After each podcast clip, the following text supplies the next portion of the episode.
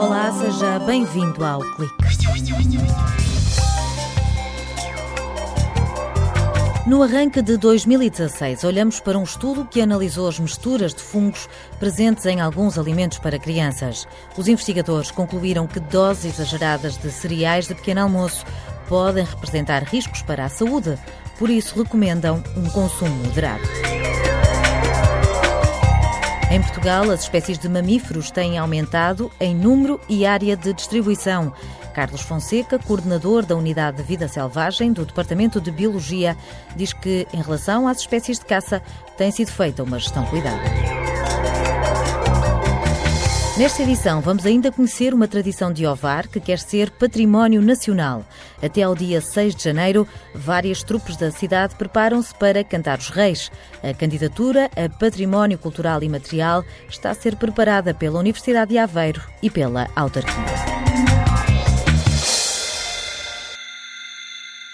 Com um novo ano para estrear, fazem-se listas de desejos e de metas a cumprir. No capítulo da alimentação, ajustam-se hábitos à medida que se conhecem benefícios ou riscos para a saúde. Um projeto financiado pela Fundação para a Ciência e Tecnologia olhou à lupa para o cocktail de fungos presentes nos cereais de pequeno almoço, nas papas lácteas e nos leites de crescimento destinados a crianças até aos 3 anos. Paula Alvito, investigadora no Instituto Ricardo Jorge e no CESAM, explica que nestes alimentos existem micotoxinas. São contaminantes produzidos por fungos que podem ter efeitos adversos no organismo. Estes compostos podem provocar vários sintomas, como náuseas, vômitos, dores de cabeça, dores abdominais. No entanto, se afetarem os órgãos, podem provocar desde problemas no sistema digestivo, como edemas, úlceras, hemorragias intestinais, no sistema reprodutor, infertilidade, no sistema urinário, insuficiências renais e também no sistema hepático, cirrose ou hepatites, por exemplo. Que se acalmem os corações de quem ficou alarmado. Estas micotoxinas formam-se devido a más práticas agrícolas e de conservação, mas têm vigilância apertada, quer em termos de lei, quer em termos de fiscalização de várias autoridades como a ASAI. A preocupação dos cientistas é que no mesmo alimento existem vários fungos e essa mistura pode multiplicar a toxicidade. Há um que tem uma toxicidade X mais Y, ok, mas não é a soma dessa toxicidade que vai ocorrer, mas é maior que essa soma e, portanto, é preciso estudar estes compostos não só quando estão individuais, e aí temos a legislação, mas quando eles estão em várias misturas. E aí há muito pouco trabalho feito na área destas misturas e do efeito que podem fazer na saúde. O fenómeno tem sido estudado no ambiente, mas nos alimentos a abordagem é inovadora. A Direção-Geral de Saúde e o CESAM analisaram os efeitos tóxicos de misturas de micotoxinas na alimentação infantil. Os investigadores quiseram saber se as crianças da região de Lisboa estavam expostas a estes contaminantes. Tivemos que fazer um estudo piloto em colaboração com uma unidade de saúde familiar de forma a saber o que é que as crianças consumiam e quantas vezes ao dia consomem, de forma a que a avaliar a exposição a estes compostos. E depois, uma vez identificados estes compostos, fomos aplicá-los em ensaios in vitro que simulavam, por exemplo, a digestão, de forma a que pudéssemos estudar o, o que é que acontecia depois de serem comidos e até chegarem ao sistema digestivo. O estudo analisou ainda os efeitos da toxicidade em culturas celulares. Paulo Alvito diz que, no caso dos cereais de pequeno almoço, não se deve exagerar na dose. Num grupo mínimo, são aqueles que comem mais e, sobretudo, que comem várias vezes a mesma coisa detectamos que poderá haver eventualmente algum risco na saúde, mas isto é uma quantidade ínfima e é só para aquela população que come bastante daquele alimento e, e, e, muitas vezes. A investigadora acrescenta que o nosso corpo tem mecanismos que nos protegem daquilo que comemos. Quando nós usamos os métodos que simulam a digestão, verificou-se que muitas vezes aquela quantidade que se come e que nós analisamos no alimento não é a mesma que está pronta a ser absorvida a nível do intestino. Porquê? Porque ao longo do processo digestivo também se reduz a toxicidade. Para minimizar os riscos, fica a recomendação de ano novo para os pais. Paulo Alvito aconselha a diversificar. As pessoas têm que variar. A variedade é exatamente a nossa proteção, porque ao comer estes cereais e os outros e os outros, mesmo que esteja exposto ao contaminante, vai comendo deste, vai comendo daquele e, portanto, o que acontece é que nunca eh, está exposto ao mesmo, logo não terá um impacto tão forte. Os investigadores ainda vão analisar os dados sobre os leites e as farinhas lácteas, mas têm já um objetivo bem definido: conseguir financiamento para avaliar também a combinação entre diferentes alimentos consumidos numa refeição.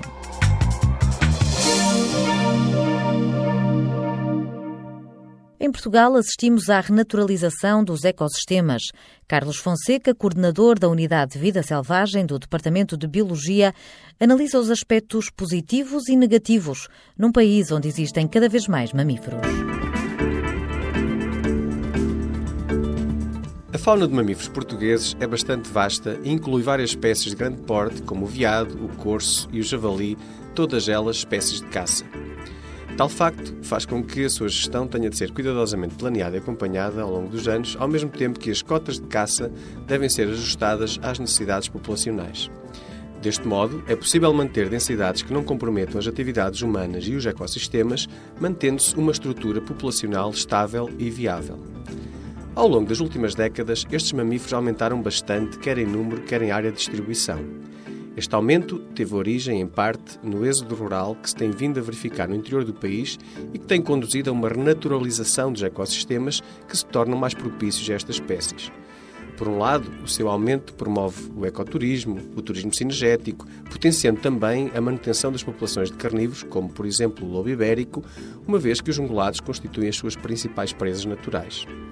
Por outro lado, este aumento potencia os prejuízos que estas espécies provocam na agricultura e na silvicultura, aumentando também os acidentes rodoviários envolvendo estes animais e os riscos sanitários. A Unidade de Vida Selvagem do Departamento de Biologia da Universidade de Aveiro tem assumido um papel determinante no sentido da conservação e gestão da vida selvagem. Foi a opinião de Carlos Fonseca na rubrica dedicada à vida selvagem.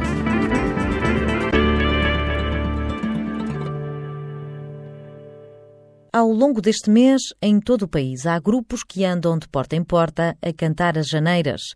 Mas em Ovar, quem manda são os reis.